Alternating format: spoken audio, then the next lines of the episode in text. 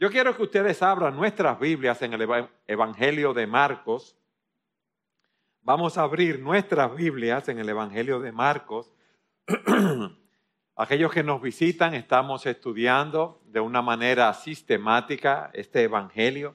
Y quiero leer los primeros cinco versículos para introducirlo. Dice así la palabra de Dios en el Evangelio de Marcos, capítulo 7, versículos 1 al 5.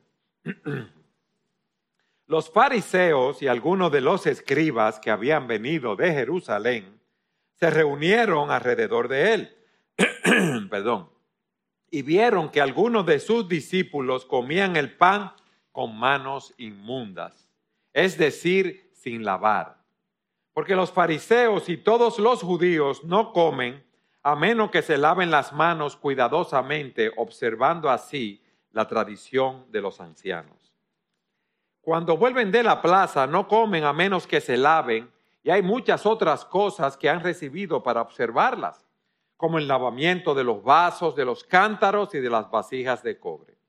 Así que los fariseos y los escribas le preguntaron, ¿por qué tus discípulos no andan conforme a la tradición de los ancianos, sino que comen con manos inmundas? En este pasaje que vamos a estudiar hoy se nos presenta un gran desafío para todos nosotros que estamos aquí, para todos los cristianos que deseamos honrar a Dios de todo corazón, para todos aquellos que deseamos glorificar su nombre en todo lo que hacemos y en todo lo que decimos. En estos versículos que hemos leído se nos presenta un conflicto entre los fariseos y el Señor Jesús relacionado con las tradiciones religiosas y vamos a ver cómo estas tradiciones llegaron a tener más importancia que la palabra de Dios. Jesús nos advierte y nos corrige al decirnos que es posible, óyeme bien, que nuestras vidas sean vidas de hechos externos de piedad, vidas caracterizadas por prácticas externas de piedad, pero nuestros corazones estén fríos y distantes de Dios. Es fácil, como vamos a ver, caer en la trampa de mantener un compromiso con las tradiciones religiosas y al mismo tiempo descuidar el amor por Dios o no tener un amor verdadero por Dios. Y es posible que haya personas aquí que crean que porque practican ciertas tradiciones son cristianas, sin vivir de acuerdo a los principios de lo que nos enseña la palabra de Dios. O sea, están las tradiciones, pero no tienen una fe sincera. Y en estos versículos que hemos leído, vemos en primer lugar el conflicto de los fariseos con el Señor Jesucristo. Ellos van donde el Señor y ellos le llaman la atención porque sus discípulos están comiendo alimentos y no están siguiendo el ritual, el ritual de lavarse las manos. Recuerden que los escribas y fariseos siempre estaban al acecho buscando a su entender que el Señor estaba haciendo mal para ellos eliminarlo y salir de él, para ellos desprestigiar el ministerio del Señor Jesucristo. Y ahora ven a los discípulos que están comiendo pan, que no se lavan las manos, y ellos van donde el Señor a cuestionarlo. ¿Por qué? Bueno, en el Antiguo Testamento el Señor había ordenado ciertos rituales de purificación, pero fueron dados como una ayuda visual para que los judíos percibieran su necesidad de ser limpiados de sus pecados para poder entrar en la presencia de Dios. Esos ritos de purificación no eran nada o no eran un fin en sí mismos como eh, el hecho de lavarse le pudiera quitar el pecado a una persona. Eso es un acto físico, sino que estos rituales tenían la intención de preparar al pueblo para la llegada del Salvador, que iba a hacer por ello lo que ningún jabón puede hacer. Iba a tratar con el, el problema espiritual del hombre Y el problema nuestro del pecado, como vamos a ver, requiere un remedio espiritual. Y ese remedio lo dio nuestro Señor Jesucristo. Pero aquí están los fariseos insistiendo en esos lavamientos, en esos rituales, y no lo hacían por una razón higiénica. Bueno, uno llega de la calle a su casa, va a almorzar y uno se lava las manos, pero nosotros lo hacemos por algo de higiene. Ellos lo hacían porque ellos querían seguir la tradición de los ancianos. ¿Qué era la tradición de los ancianos? Durante el cautiverio babilónico, había un conjunto de regulaciones extra bíblicas que esos ancianos habían establecido. Pero miren lo que pasó. El pueblo empezó a valorar esos valores extra bíblicos, esas enseñanzas extra bíblicas, y se conformaron a ellos de una manera externa y se olvidaron del amor por Dios y el amor a la palabra de Dios. Entonces, aquí está la tradición de los ancianos, aquí está la escritura. Las personas empiezan a llevarse la tradición de los ancianos y entonces la distinción entre los principios de la palabra de Dios y la tradición de los ancianos se volvió algo borrosa y hasta cierto grado había reemplazado a la palabra de Dios. ¿Y qué pasa con ese sistema? Bueno, el sistema de los fariseos era un sistema legalista basado en actos externos, era un sistema que creían que podían ganar la salvación, la aceptación con Dios mediante la obediencia a un grupo de leyes externas. Y esto no se puede conseguir así. Fíjense, el Evangelio nos mueve a la obediencia por el hecho de que nosotros fuimos aceptados por Dios sobre la base de la obra redentora de Cristo. Y fruto de eso, nosotros podemos obedecer a Dios de corazón. No por nada bueno que haya en nosotros, sino por la obra que Cristo realizó. Pero los fariseos decían, no, vamos a cumplir ciertas eh, reglas y vamos a ganarnos así el favor de Dios. Vamos a ser aceptos delante de Dios. Y por eso los fariseos van donde el Señor y le dicen, ¿por qué tus discípulos no andan conforme a la tradición de los ancianos, sino que comen con las manos inmundas. En el texto se nos da a entender que había hasta cierto enojo de parte de ellos porque el Señor estaba haciendo las cosas de manera diferente. Ahora, eso nos lleva a nuestro segundo punto, a la respuesta de nuestro Señor Jesucristo. Fíjense lo que dice de los versículos 6 al 8. Jesús les respondió, Bien profetizó Isaías de ustedes, hipócritas, como está escrito. Este pueblo con los labios me honra, pero su corazón está muy lejos de mí. Mas en vano me rinden culto, enseñando como doctrinas preceptos de hombres. Dejando el mandamiento de Dios, ustedes se aferran a la tradición de los hombres. En el tiempo de Isaías eso había ocurrido también. En el tiempo del Señor eso había ocurrido. En el día de hoy eso ocurre también. Las personas se enfocan en ritos externos, en regulaciones humanas, pero no tienen amor a Dios. Y cuando las personas vienen a adorar así, esa es una adoración vana delante de Dios. Miren cómo el Señor dice, este pueblo de labios me honra, pero su corazón está muy lejos de mí. Los fariseos lo que estaban interesados en que tú cumplieras los rituales externos y no se ocupaban del corazón, no se ocupaban de la corrupción del corazón.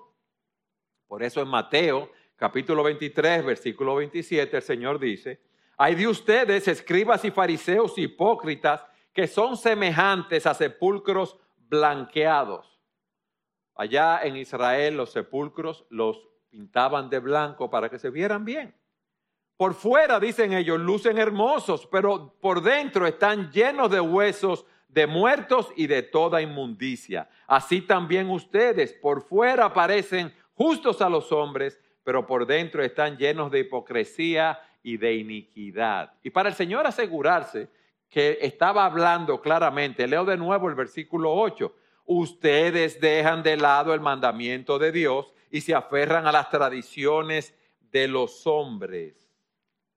Y eso debe llevarnos a nosotros, hermanos, a hacer una reflexión, un autoexamen en nuestros corazones. Para nosotros examinar nuestras prácticas como creyentes, para asegurarnos que estamos en una genuina relación con Dios, una relación no basada en rituales, sino en el amor, en una obediencia sincera y un corazón que ha sido transformado. Y yo quiero que veamos algunas tradiciones.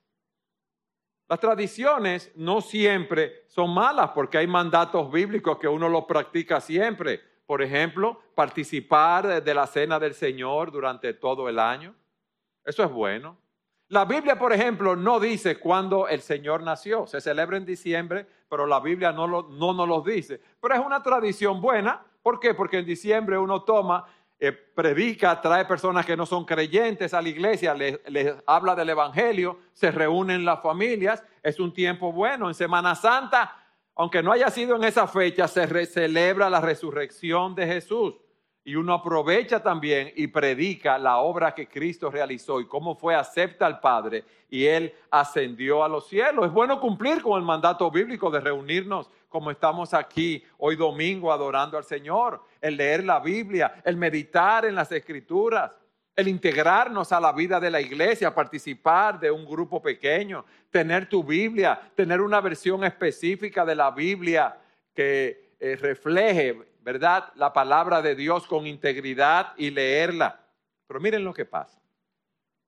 Las tradiciones comienzan con la palabra de Dios.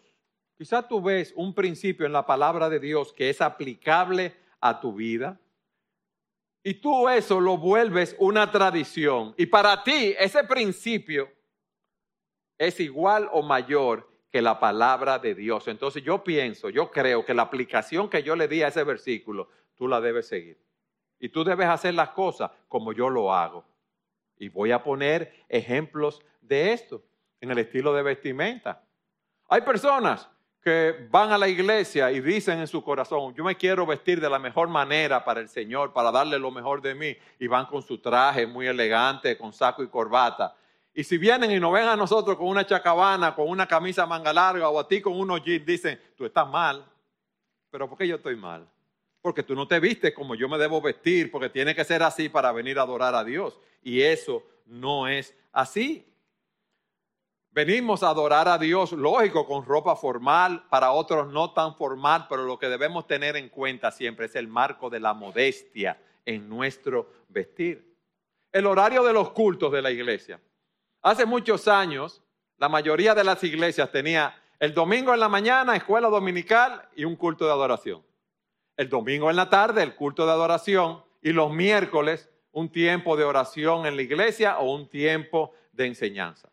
Nosotros empezamos esta iglesia aquí y nos reunimos solo los domingos en la mañana, tenemos la escuela dominical, nuestro culto de adoración. ¿Dónde celebramos nuestro culto de adoración? En los grupos pequeños que se reúnen cada semana de la iglesia. Pero alguien puede ver cómo nosotros nos reunimos y decir, oye, pero ustedes son poco piadosos porque deberían tener un servicio más, deberían reunirse todos juntos los miércoles. Y Dios lo que quiere es que prediquemos con integridad la palabra de Dios y que vivamos vida de piedad. Antes las personas vivían en una sociedad ganadera, agrícola, y por eso los domingos los cultos se celebraban más tarde, específicamente en los Estados Unidos. Cuando llegó la luz eléctrica, estuve leyendo, y muchas personas que eh, iban a la iglesia era para ver los bombillos. Era para eso que iban a la iglesia, las luces y esto. Entonces muchas personas que trabajaban, entonces no podían ir durante la mañana a la iglesia e iban en la noche en ese caso. Hay días festivos también. Eh, hay, personas que celebran la Navidad, pero si tú, tú, no estás obligado a celebrar la Navidad. Hay personas que celebran la resurrección en la Semana Santa o el Día de Acción de Gracia. ¿Es bueno hacerlo? Claro que sí, pero eso no es obligatorio en ese sentido. Hay personas que dicen, bueno, yo solamente leo la Biblia, la Reina Valera del 60, porque esa es la Biblia que tiene la mejor traducción. Y ustedes están leyendo otra Biblia y eso no es bueno, ustedes son muy poco piadosos. Otros tienen problemas, restricciones con el arte, con la música en la iglesia y en los años 90 surgió lo que llamamos como una guerra en la adoración entre cristianos, porque hay cristianos que adoran con una música contemporánea, como nosotros adoramos aquí. Otras iglesias adoran solamente con himnos. Hay iglesias que solamente cantan a capela sin instrumentos. Hay iglesias que lo hacen solamente con el piano. Otras iglesias tratan de unir ambos tipos de alabanza, los himnos más la, la música contemporánea. Hermano, ¿qué es lo que Dios quiere de nosotros?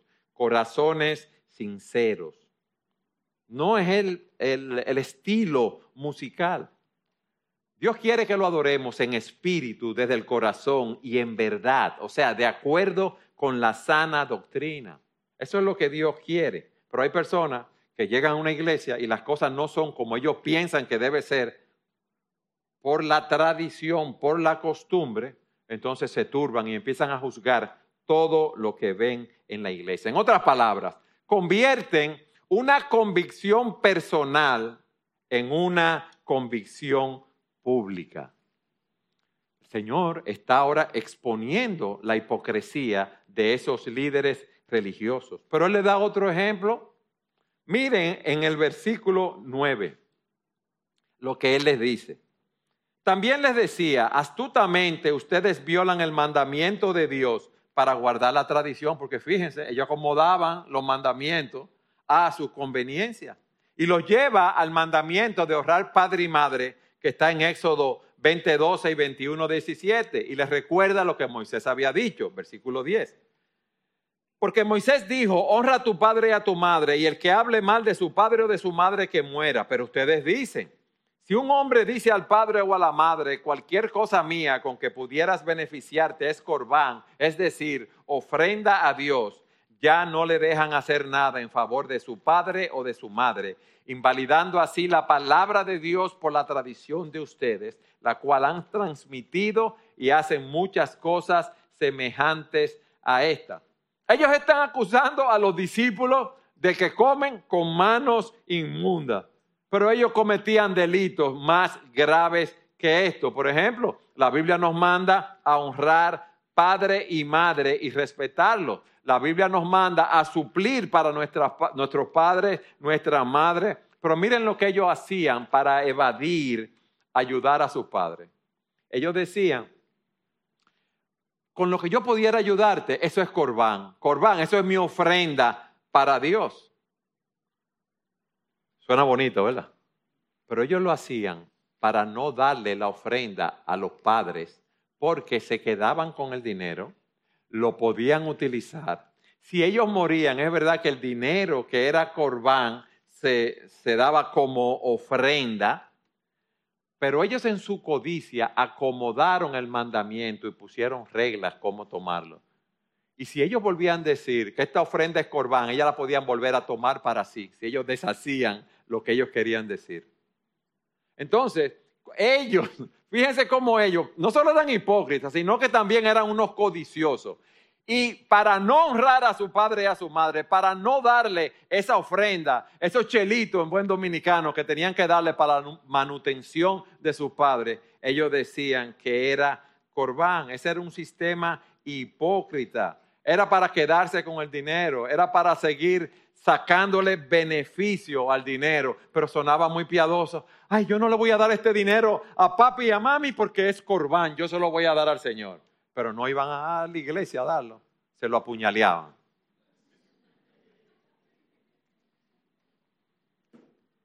Hermanos, hipocresía, codicia.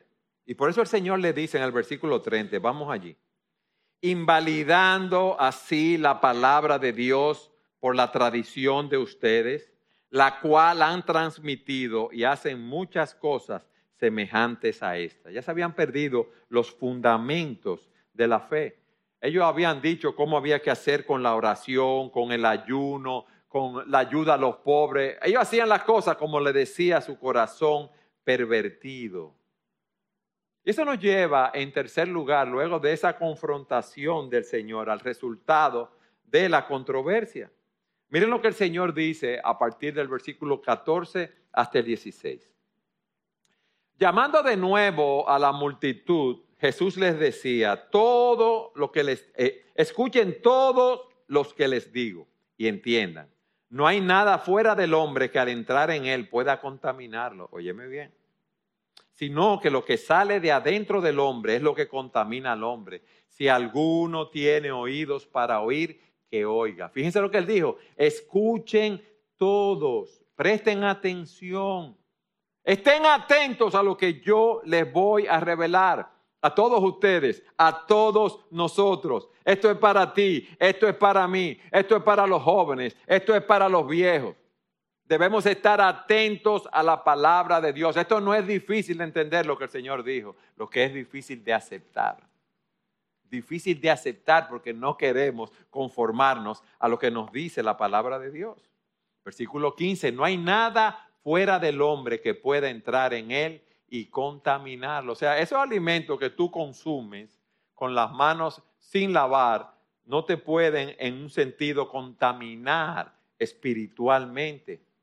No lo pueden hacer porque dice el Señor, no es lo que entra en tu cuerpo lo que contamina, porque ellos estaban muy pendientes de cumplir con todos sus reglamentos. Ellos habían añadido a la ley de Moisés 613 nuevos reglamentos que Dios no mandó. Y ellos para todo tenían una ceremonia, una forma de hacerlo. ¿Por qué? Porque ellos pensaban que el pecado venía de afuera ellos pensaban que el pecado estaba allí en algún lugar y necesitaban protegerse a sí mismos y a su familia del pecado que los rodeaba. Pero mira lo que el Señor dice, versículo 15. No hay nada fuera del hombre que al entrar en él pueda contaminarlo, sino que lo que sale de adentro del hombre es lo que contamina al hombre. Hay un problema. Tú y yo tenemos problemas, el mundo tiene problemas por lo que sale de dentro de nosotros. La impureza moral que vemos en el mundo no es dada por lo que entra en la boca de una persona, sino por lo que sale de la boca de ellos. ¿Por qué? Porque de la abundancia del corazón. Fíjense cómo el Señor le dice a los fariseos en Mateo 12:34, camada de víboras, ¿Cómo pueden hablar cosas buenas siendo malos? Porque de la abundancia del corazón habla la boca. La boca muestra rápidamente lo que hay en nuestro corazón, pero el Señor no se está refiriendo solamente a la boca como un órgano, sino que está hablando de lo que sale del interior, lo que sale del corazón, lo que está detrás de la palabra. Él nos está diciendo, ese corazón humano es un corazón pecador, ese es un corazón corrupto. Ese es un corazón malvado. Ese es un corazón cuyos deseos, palabras y acciones son perversas. Y el Señor nos está diciendo, lo que te afecta a ti, lo que afecta al mundo, es lo que sale de tu corazón. Entonces, tú y yo necesitamos una transformación radical del corazón. Tú y yo necesitamos una renovación del Espíritu de Dios en nuestro interior. Y tú y yo no podemos resolver ese problema con un conjunto de reglas como ellos querían hacerlo. Porque esa es una obra del Espíritu de Dios en nuestros corazones. ¿Por qué? Porque ningún rito, óyeme bien, ningún rito, ningún lavamiento puede eliminar la mancha del pecado en nuestros corazones. Vayan conmigo a Jeremías capítulo 2, versículo 22. Miren lo que Jeremías dice aquí. Aunque te laves con lejía y uses mucho jabón, la mancha de tu iniquidad está aún delante de mí, declara el Señor. El pueblo quería hacer como un acto de purificación para limpiarse de sus pecados, pero una limpieza externa no elimina la culpa, solamente lo hace el arrepentimiento de nuestros pecados y el creer en Jesucristo para salvación. Y esos rituales, repito, tenían la intención de preparar al pueblo para la llegada de un Salvador que iba a hacer por ellos y por nosotros lo, que ningún jabón y ninguna lejía puede hacer. Nosotros tenemos un problema espiritual. Nosotros somos pecadores. Nosotros no hemos revelado contra Dios y necesitamos un remedio espiritual. El lavado del, del cuerpo no puede quitar la mancha que tenemos en el alma. Entonces, y óigame bien, déjate de estar culpando a los otros de lo que te pasa a ti. Tu enemigo no son los de afuera. Tu, tu, enemigo no son los choferes de carro público que andan con locura en la calle. Tu enemigo no es tu cónyuge. Tu enemigo no son tus hijos. Tus enemigos no son tus adversarios políticos, si los tienes. Nosotros mismos somos nuestros peores enemigos. Ay, pero mira, es que esa persona es tan bella, tan hermosa por fuera. Sí, hay personas hermosas por fuera. Hay personas que son muy agradables por fuera. Hay personas que se ven muy gozosas y nos simpatizan mucho por fuera. Pero todos nosotros tenemos una fealdad interna. A excepción de Jesucristo, todos nosotros somos pecadores. Entonces nosotros queremos esa fealdad interna, ese pecado que tenemos, tratar de limpiarlo en nuestras vidas, siguiendo reglas, siendo amables, siendo generosos, dando para obras de caridad, siendo compasivos, ayudando a los necesitados. Muchos son como los fariseos, vienen a la iglesia, estudian la Biblia, oran, pero ninguno de esos actos, óyeme bien, puede purificar un corazón pecaminoso. Nada ni nadie, solo Jesucristo puede lavar la mancha del pecado en nuestros corazones. Por eso el Señor dice, si alguno tiene oído para oír, que oiga. La multitud se va y dice el versículo 18, cuando Jesús dejó a la multitud y entró en casa, sus discípulos le preguntaron acerca de la parábola, o sea, le dijeron, explícanos la parábola. Y el Señor les dice, también ustedes son faltos de entendimiento, porque no entra, les dijo, porque no entra en su corazón sino en el estómago y se elimina. Tú te comes esa comida con las manos inmundas y eso se elimina del cuerpo. Y el Señor dice aquí que declaró así limpios todos los alimentos en ese sentido. Los alimentos con las manos sin lavar no puede contaminar tu espíritu, no puede contaminar tu ser interior, no te puede afectar en ese sentido porque la condición de tu corazón, oye bien, repito, no está determinada por lo que tú comes, sino por los afectos, prioridades, ambiciones y deseos de tu corazón. Fíjate cómo el Señor aquí declaró eh, limpios todos los alimentos. Él, de hecho, eliminó de raíz todas esas leyes dietéticas del judaísmo porque él dice que todos los alimentos son limpios. Esto no está hablando de preferencia culinaria, esto está hablando de la condición de nuestros corazones. Lo que sale del hombre es lo que lo contamina, porque el corazón es la fuente del pecado. Versículo 20. También decía, lo que sale del hombre, eso es lo que contamina al hombre. Y mira lo que dice el versículo 21, porque de adentro del corazón del hombre salen los malos pensamientos, fornicaciones, robos, homicidios, adulterios, avaricias, maldades, engaños, sensualidad, envidia, calumnia, orgullo e insensatez. Eso no es provocado por fuera, mis hermanos. Eso, eso, está aquí en nuestros corazones. Y con eso es que nosotros tenemos que tratar. Eso es lo que el Señor denuncia.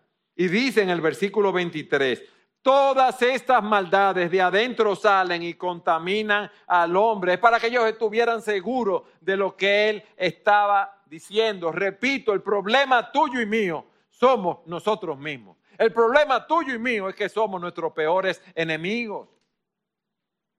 Ay, si yo tuviera otra mujer que fuera diferente y no me molestara tanto y me dejara hacer lo que yo quisiera, yo tuviera eh, un carácter menos irascible. No, eso viene de tu corazón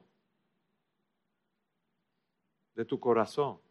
Si yo no viviera en este país con este desorden, con tantas cosas, con tanta inseguridad, yo viviera eh, tranquilo, yo no fuera tan, tan irascible, otra vez lo digo, No, pero eso viene de dentro de tu corazón. Nosotros somos el problema. Y es verdad que tenemos que cuidarnos de las influencias externas.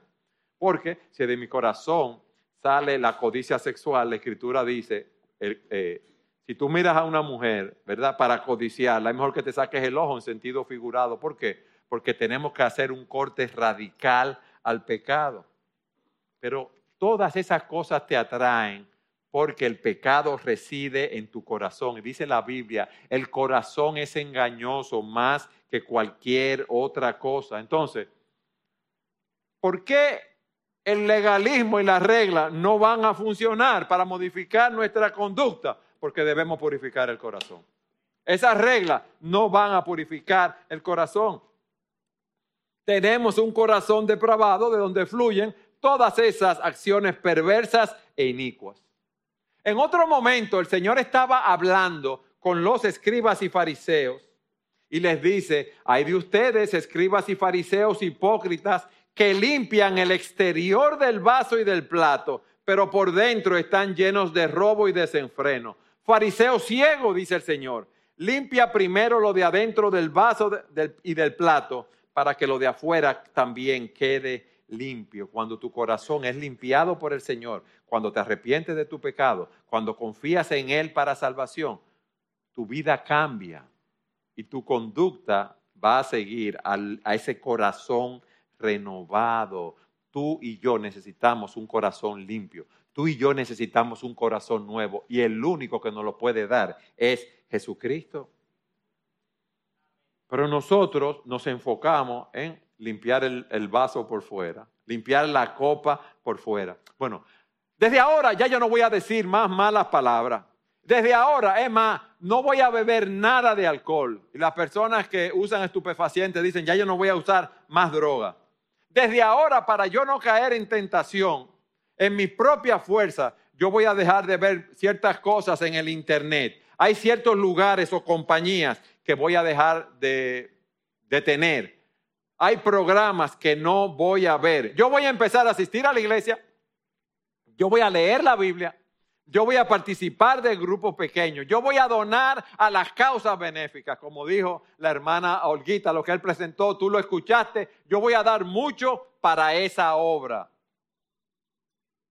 Yo me vestía de una manera inmodesta, ahora me voy a vestir de una manera modesta. ¿Qué son todas esas cosas? Limpiando el vaso por fuera. Pensamos que eso nos va a ayudar a sentirnos limpios por dentro. Pero no ganamos nada porque nuestro interior está contaminado. Entonces, ¿cuál es la solución? Necesitamos un nuevo corazón.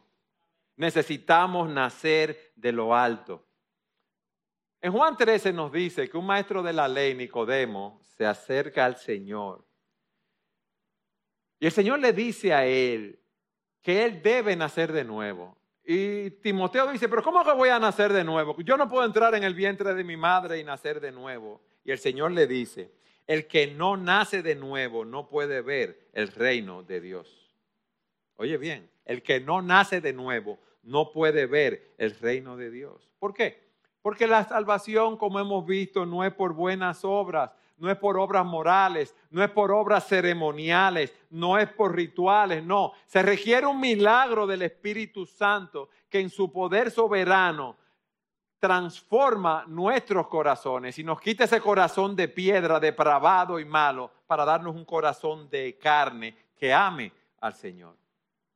En Tito, capítulo 3, versículo 5 se nos dice, Él nos salvó no por las obras de justicia que nosotros hubiéramos hecho, sino conforme a su misericordia, por medio del lavamiento de la regeneración y la renovación del Espíritu Santo. ¿Qué está diciendo Tito aquí? La salvación no es el resultado de obras de justicia. Somos salvos por la misericordia de Dios a través del lavamiento de la regeneración y la renovación del Espíritu Santo. Eso nos indica que la salvación es un acto de la gracia divina y no se puede lograr por méritos humanos. Miren qué cosa más gloriosa. Pero nosotros en nuestra naturaleza lo que nos gusta es mi propio esfuerzo. Yo lo conseguí yo con mi propio sudor. ¿Por qué? Porque nos humilla que nos diga que somos pecadores, que estamos muertos en delitos y pecados, que somos hijos del maligno. Eso nos humilla porque porque todos nos creemos buenos y buenos y todos creemos que por nuestro propio esfuerzo podemos alcanzar la salvación.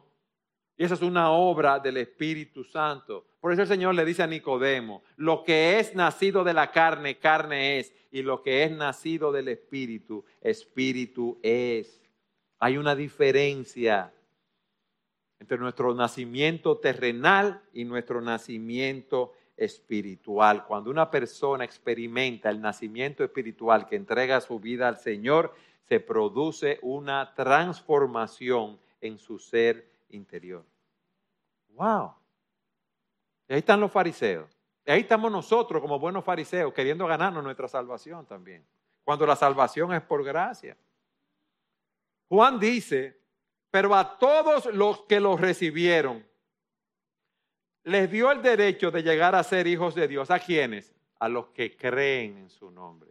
A los que creen que no es por sus obras de justicia que se van a salvar, sino por la gracia de Dios. Oigan bien lo que dice, que no nacieron de sangre, ni de la voluntad de la carne, ni de la voluntad de hombre, sino de Dios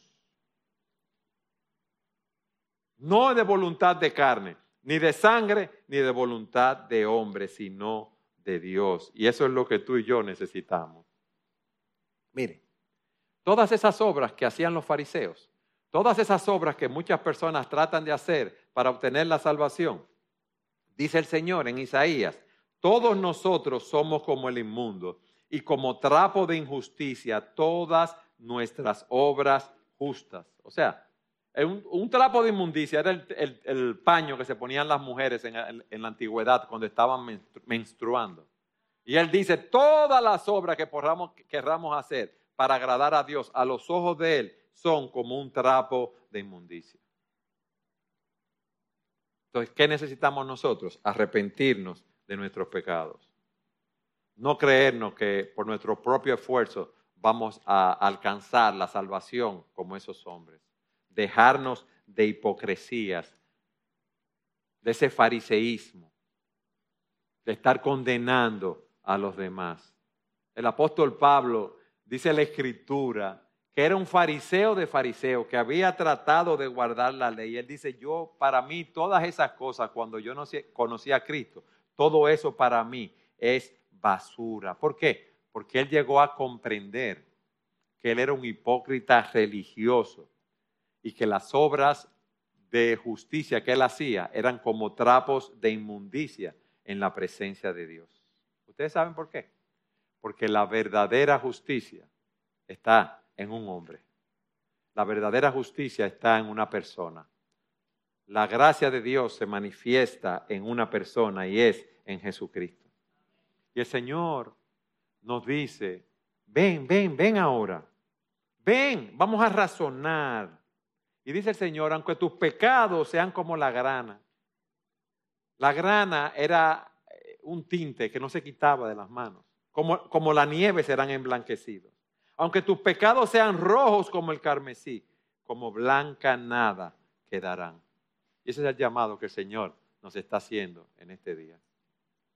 Yo estaba reflexionando en cuántas personas quizás están aquí y piensan que porque vienen a la iglesia y tienen esa tradición, quizás porque leen la Biblia y participan de un grupo pequeño, piensan que están bien con Dios cuando no han entregado su vida al Señor de todo corazón.